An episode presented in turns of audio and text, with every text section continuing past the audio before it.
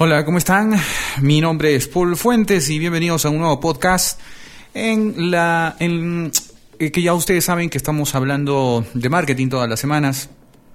Y bueno, eh, por lo general estos podcasts son extensiones o complementos o versiones de algunos de los artículos que hay en mi blog, el cual también eh, aprovecho para invitarte si es que todavía no te has pasado por, por alguno de mis artículos en paulfuentesm.com, se escribe paulfuentesm.com slash blog, ahí vamos a encontrar muchos artículos que realmente estoy trabajando a, a conciencia para poder ofrecerte valor importante para que tú puedas aplicarlo a tu negocio y a tu empresa pequeña. Es importante tener conocimiento, es importante porque te va a permitir tomar decisiones muchísimo más eficientes.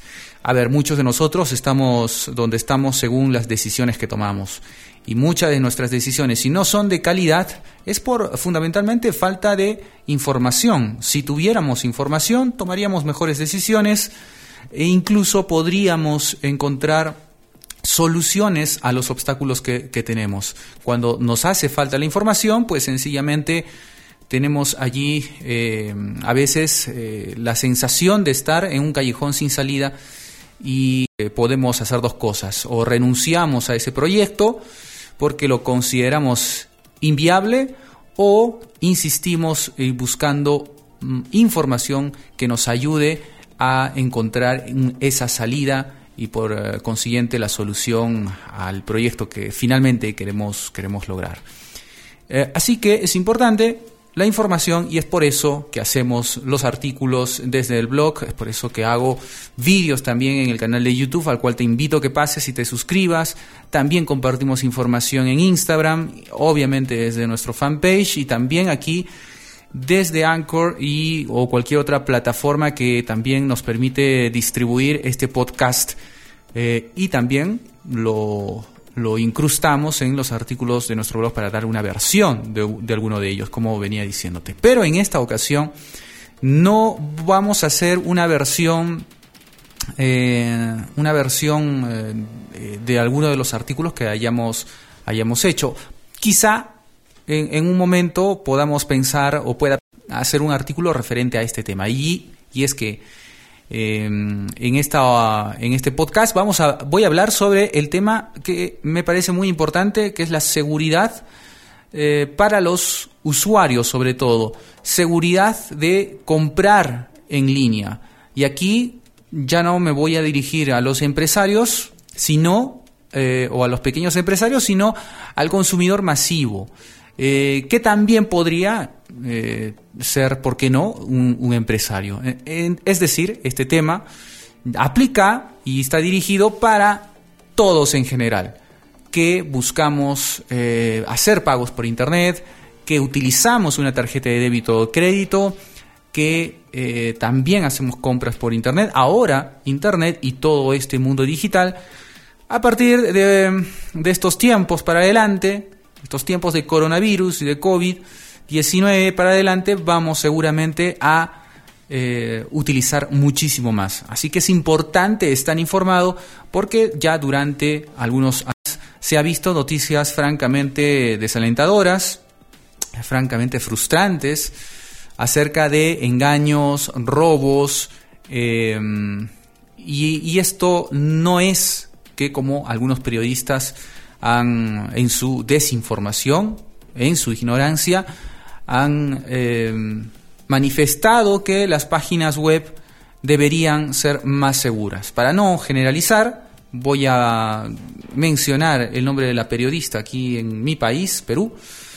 Eh, Mónica Delta habló sobre que los bancos deberían implementar más seguridad desde sus páginas web, como si éstas no fueran seguras. Podemos Muchos usuarios han podido reportar lentitud, inoperancia, etc, etc, pero seguridad mm, me parece que por allí no es el problema, sino el problema está en el, en el conocimiento y nuevamente en la información escasa que maneja el usuario cuando tiene una, una desde que tiene una tarjeta de débito incluso. Cualquier eh, plástico y, um, o cuenta digital va a demandar un cierto comportamiento eh, por parte del usuario que permita que sus transacciones sean seguras. Y esto es bastante lógico, porque en el mundo real también tenemos que tomar cuidados. De hecho, muchos de, de las estafas o robos que se han dado de dinero desde cuentas mm, relacionadas a, cuentas bancarias de, la gente se han perpetrado desde el mundo real más que del virtual. Eh, pero bueno, ya no eh, quiero explayarme más en este punto. Vamos entonces a desarrollar la información para también tener eh, el tiempo suficiente. Ya sabemos que solamente tenemos hasta un máximo de 30 minutos este podcast, que así lo hemos determinado nosotros voluntariamente. Eh, me parece que es mucho más digerible un podcast de 30 minutos. Así que bueno, bueno, vamos a aprovechar esto y vamos a empezar con las diferentes modalidades de estafas y robos que existen y a qué se debe. Ciertamente hay algunas noticias que podrían validar un poco el, comentario de Mónica Delta al, en torno a un supuesto hacking o hackeo que habrían hecho a la página del, Estado, la que precisamente estaba destinada para eh, el bono universal. Eh, se contó y en informaciones que por lo general periodísticas son incompletas, se dio a entender que eh, habían robado bastantes datos y sencillamente los estafadores estaban probando a ver qué datos Mm, estaban siendo beneficiados con el bono para no explican muy bien la nota cómo hacen para interceptar el, el, SMS que mm, es uno de dicho sea de paso es es un logro encriptar el SMS, la, información que existe en el SMS, así es que no, no entiendo cómo podría eh, robar una información en un mensaje de texto que es eh, la contraseña con la cual uno cobra el bono. Eh, bueno, seguramente habrá una explicación técnica, no voy a, arrogarme el, conocimiento de, ofrecer, de tener una información eh, técnica, así que prefiero no entrar a este terreno, el cual evidentemente podría, podría contribuir a una desinformación o a dar informaciones en base a especulaciones mías. Eh, se sabe que está encriptado, sin embargo, el SMS a través de la tecnología 2G, me parece que a partir de la tecnología 2G ya se encriptaban los, los SMS. Bueno, estamos en tecnología 4G hoy y a la 5G, la que la gente está teniendo mucho temor y más impulsado por estas fake news que se, y, teorías conspiranoicas que están habiendo en Internet, que están abundando en Internet de un tiempo a esta parte. Eh, pues este, este será un tema seguramente ya resuelto en cuanto a la encriptación de SMS, que me parece que era lo que faltaba o, o, falta para poder tener la explicación de cómo se robaron los bonos universales. Eh, cerca de un millón, según eh, se dio la información. Así que no, no, no, sabría. Sería bueno que, si hay alguien que entienda de esto, nos explique cómo pudo haber sido. Porque desde el hacking de la, de la página solamente podrían haber robado datos, ¿no? Ahora también es una vergüenza que páginas del Estado estén completamente desactualizadas o tengan casi un nulo conocimiento acerca de tecnologías de la información y seguridad informática. Y esto es un problema porque ya se había dicho que el Estado es un muy mal administrador. Eh, es, el Estado además em, em, entrega su dinero a la gente que probablemente no sea la más competitiva porque ya sabemos que existen muchos temas de corrupción. Eh, yo no sé, ni, quisiera tampoco aseverar algo, pero ciertamente no puede ser que una página web del Estado, cualquier sitio que se necesite o cualquier plataforma que se necesite montar de parte del Estado, eh, tenga tan pocos filtros de seguridad. Por lo menos debería tener un certificado SSL y mm, yo diría incluso del tercer tipo, ¿no? del de la, del SL, de la, de la misma, el mismo certificado SSL que tienen los bancos, que es una encriptación, que es además una seguridad extendida, ¿no? Es del tipo eh, amplificada o ampliada. Así que este es el tipo de eh, certificado de seguridad máximo porque se verifica la identidad, identidad ah, extendida eh, o verificación extendida. Eh, entonces, esto debería por lo menos tener y no, no lo tenía, ¿no? Entonces, no, un certificado SSL básico solamente para verificar la identidad del dominio no sirve o es inexistente. Hoy en día cualquier página tiene un certificado SSL, HTTPS, ¿no?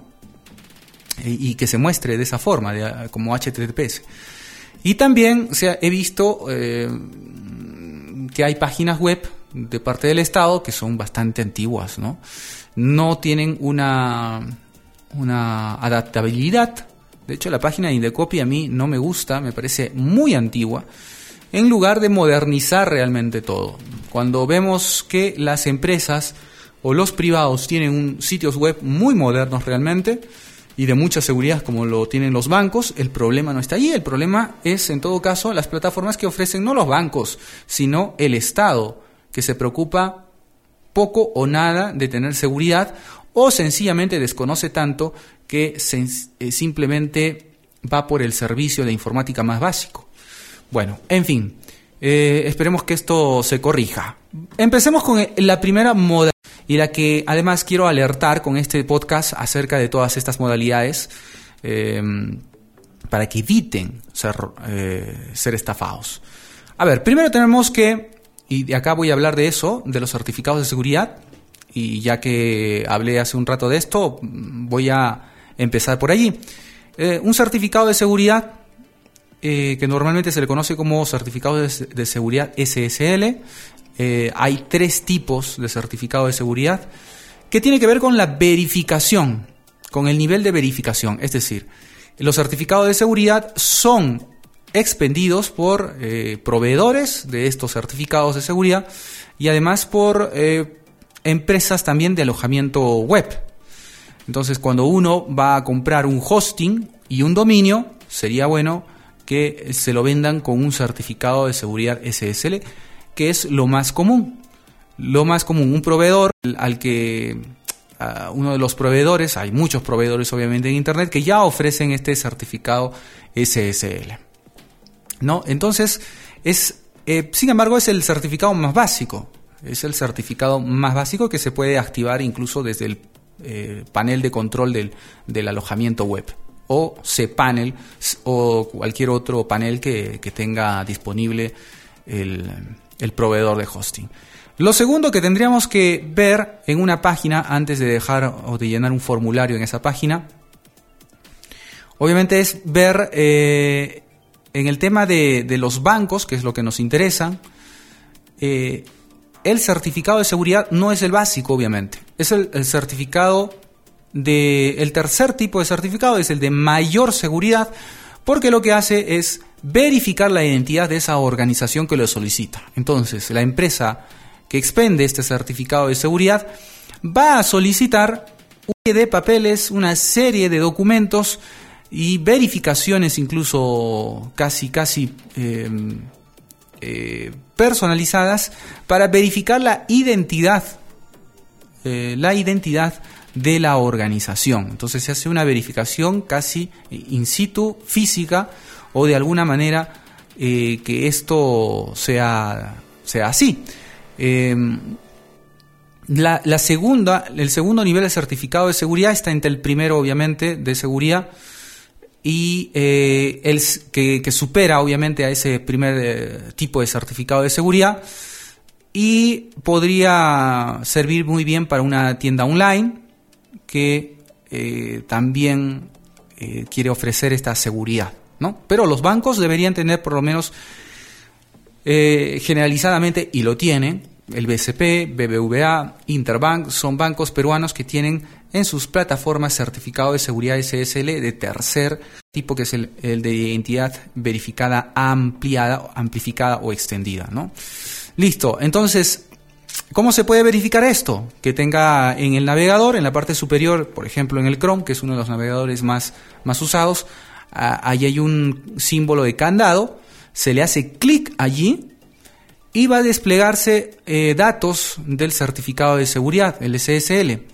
Eh, hay una parte en donde se puede, y esto, y esto se puede verificar, Hay una parte donde se puede ver más detalles de quién y a quién se, se le concedió este certificado de seguridad. Entonces, primero que nada, que tenga el candado y luego el, eh, podemos ver a través de hacerle clic al candado más información y verificar que si pertenece, por ejemplo, si fuera el BCP, al banco, el banco de crédito del Perú, que es así como, como, como aparece. Entonces esto es importante verificarlo para tener la seguridad de que estás en una plataforma real, porque justamente hay una modalidad de estafa que a través de un mensaje de texto se envía diciéndote que tienes una, una actividad inusual en tu cuenta y que ingreses para validar tus datos a, ese enlace, a un enlace que te dejan ellos ahí.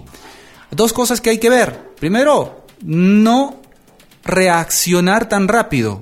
Porque en esa reacción, hey, me están robando, tengo que ingresar para evitar esto, ¿no?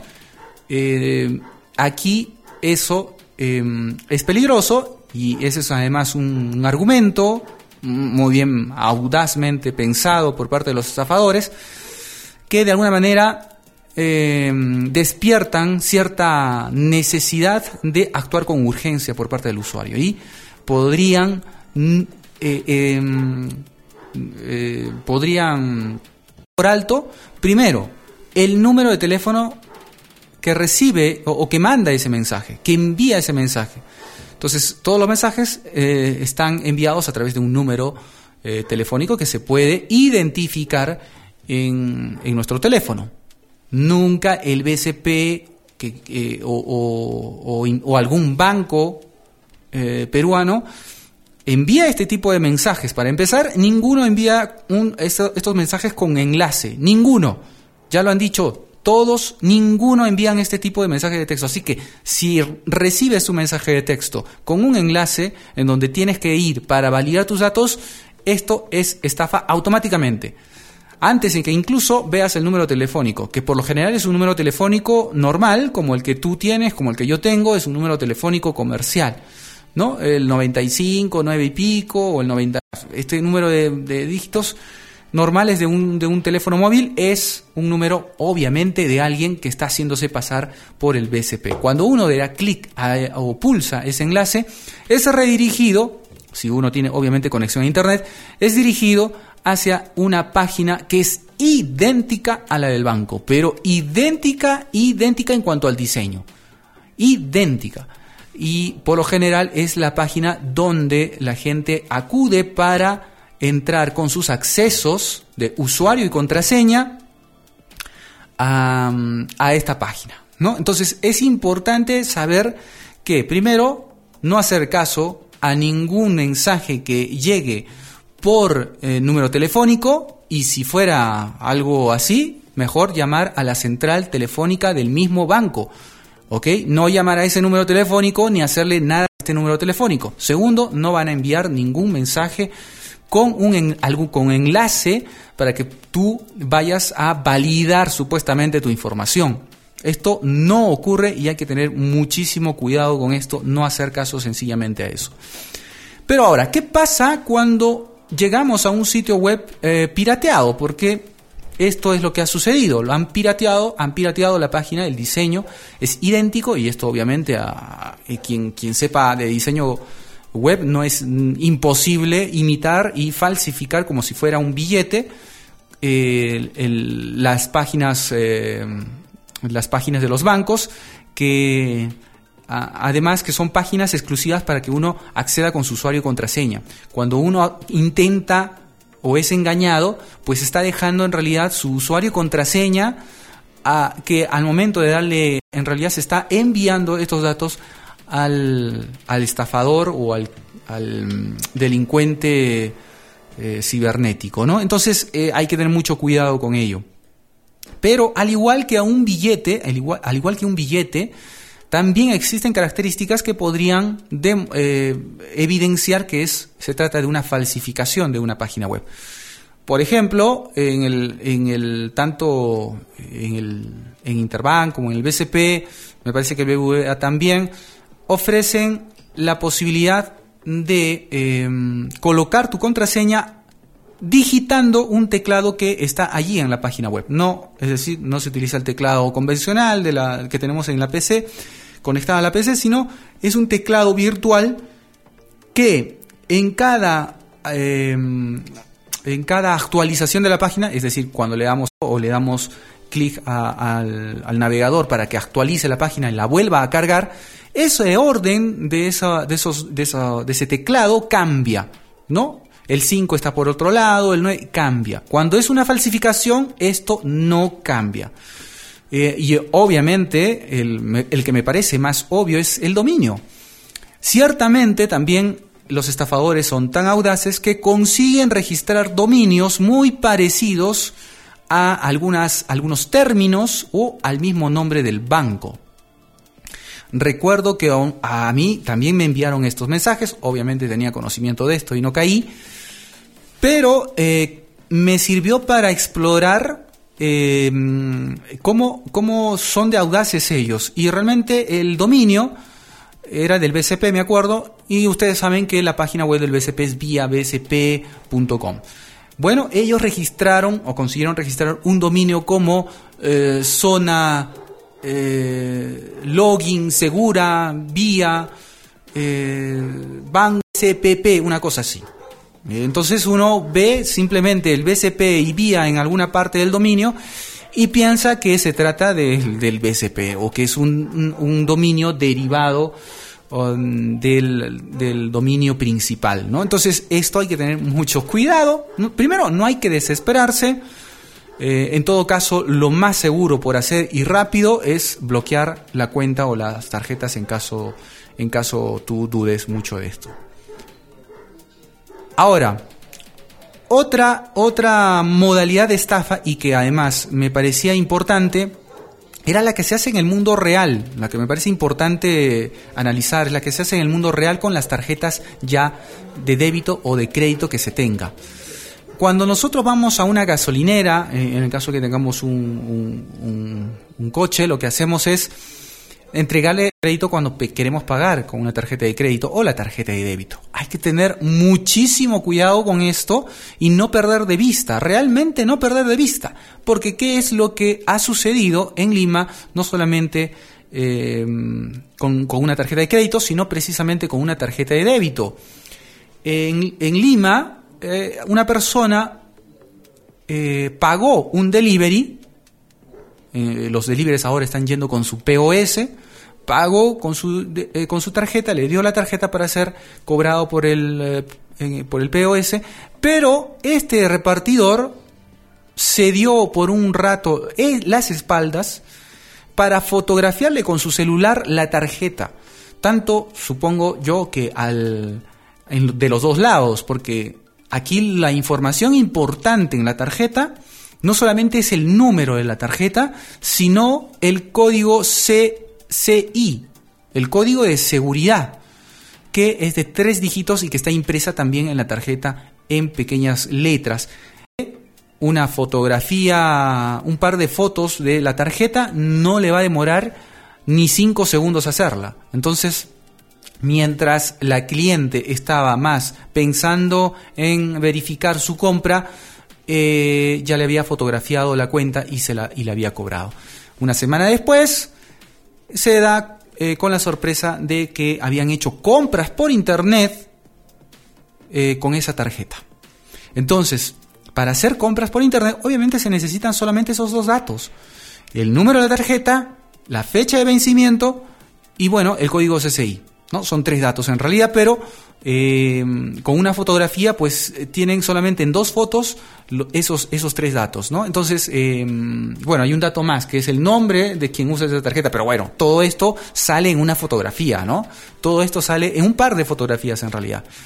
Entonces, hay que tener mucho cuidado con esto y no perder de vista. ¿Qué es lo que se sugiere en estos casos? Pues ponerle stickers que tapen los últimos cuatro tarjeta y que tapen el código CCI de la tarjeta. Ya si queremos ser más, eh, podemos eh, tapar también la fecha de vencimiento. En fin, podemos hacer muchas cosas. ¿Taparlo con qué? Con stickers. Esto es también lo que, lo que, mm, lo que se recomienda, taparlo con stickers Porque al hacer esto hacemos dos cosas. Primero, personalizamos la tarjeta y luego tapamos esa información que es importante y que además no va a ser obstáculo para que pueda ser leída esa tarjeta por un POS. ¿No? ¿Ok? Entonces hay que tener mucho, muy en cuenta esto porque la verdad es que eh, hay gente que ha sido incluso estafada con un, el, que se llama el cambiazo de tarjeta. ¿no? Le das la tarjeta, se quedan en realidad con tu tarjeta y te dan otra que obviamente no, no es tuya y además no sirve para nada, es una tarjeta, pero obviamente al tener el mismo diseño, uno no verifica lo que está recibiendo y simplemente se la guarda y ya está. Entonces hay que tener mucho cuidado porque al, al hacer esto hay gente que ha perdido sus ahorros, obviamente se le ha... Mm, se le, han robado todo ese dinero y es una lástima que estas cosas sucedan. Es por eso el motivo de este podcast. Y además, em, ah, por eso es importante este, personalizarla y tapar la información importante con stickers. Bueno, podría, podría, eh, con esto pues evitamos también ese cambiazo, ¿no? Habría que ver también si necesitamos llenar de stickers la tarjeta o simplemente tapar algunas cosas, algunas, algunas, eh, alguna información clave como puede ser el código CCI bueno, esto es importante hacerlo. ¿Ok? Esto, esto aplica obviamente para la tarjeta de débito y la tarjeta de crédito. Entonces hay que tener en cuenta estas dos cosas. Y la tercera modalidad de estafa que me había sorprendido cuando la primera vez lo escuché eh, es cómo es posible que te roben la clave token de este dispositivo que tiene el BCP.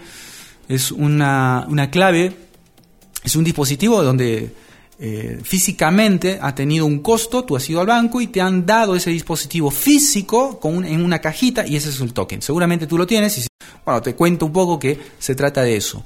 Ahora, ¿qué tiene este dispositivo? Pues es bastante simple, en realidad tiene una pantalla tipo reloj, reloj de pulsera y em, con números digitales, con los seis números eh, que componen una clave token y duran solamente 40 segundos me parece o 50 segundos, una cosa así y se cambia, se cambia y se cambia, todo el tiempo se está cambiando. Entonces, cuando tú vas a hacer una transacción en la banca por internet, te pide esa clave token y tú la vas a, eh, vas a digitar la clave token que en ese momento el dispositivo esté mostrando.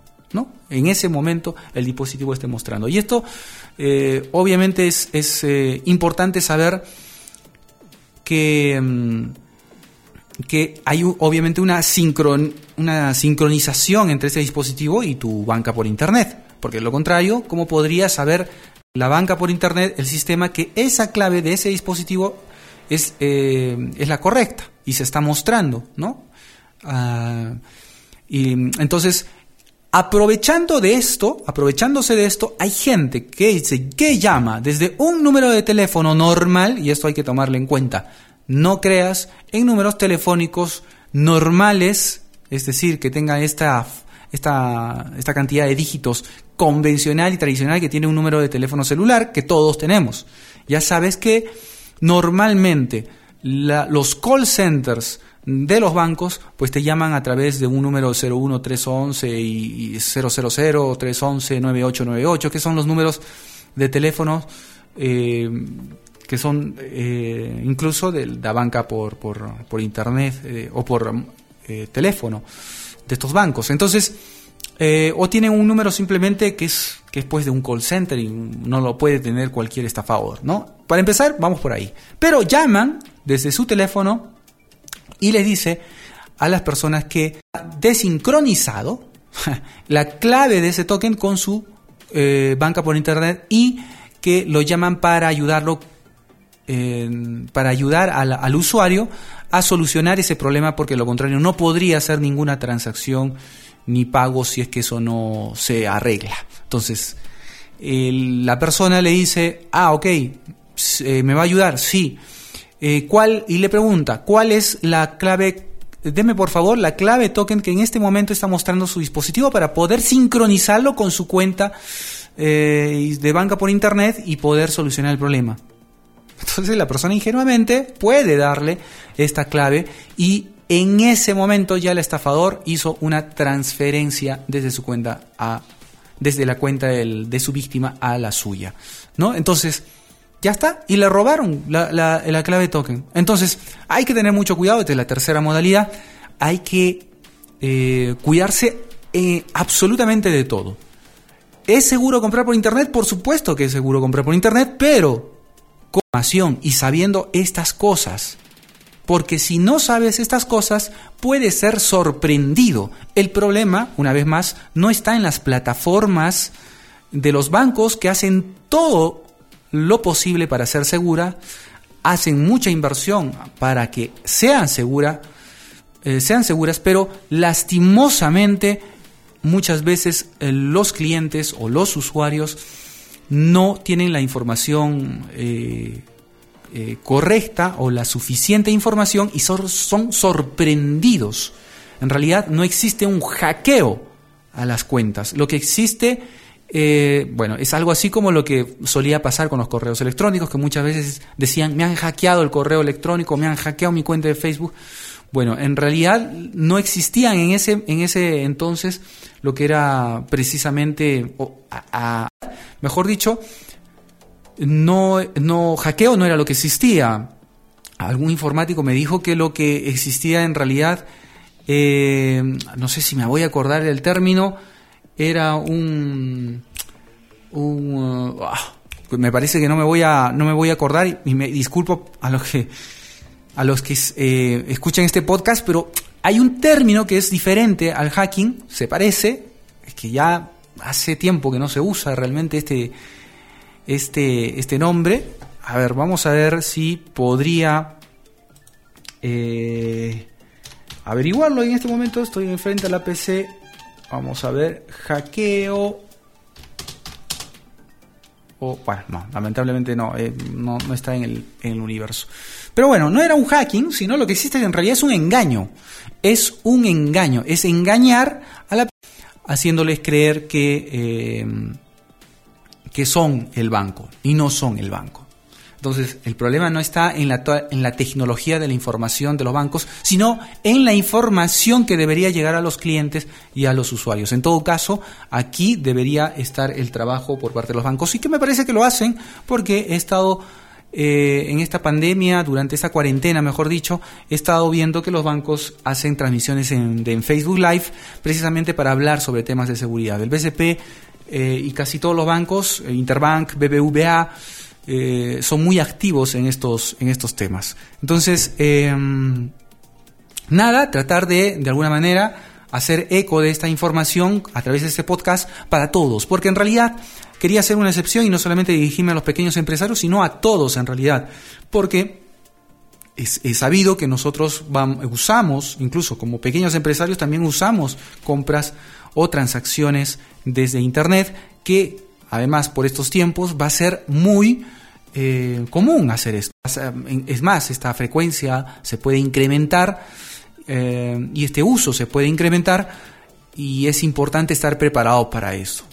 Es importante estar preparados para esto. Entonces, eh, nada, quería aportar esta, esta información si eh, sientes que esta información podría ser muy útil, te invito a que la compartas porque ya casi es un deber de cada uno de nosotros cuidarnos de las espaldas y reducir el terreno a esta gente que no ha aprendido a ser productiva de otra, de otra manera eh, para la sociedad. Bueno, eso es todo. Me despido. Los invito a que se suscriban a mi canal de YouTube me sigan en Facebook y en Instagram y también estamos en Twitter, o estoy en Twitter, ¿no? Bueno, estamos en Twitter desde la agencia Paul Fuentes Digital, yo estoy en Twitter también, así que eh, nada, están invitados y que viva la información, viva el compartir información, que ese es el espíritu del país más libre que existe como es Internet. Listo, chao, hasta la próxima.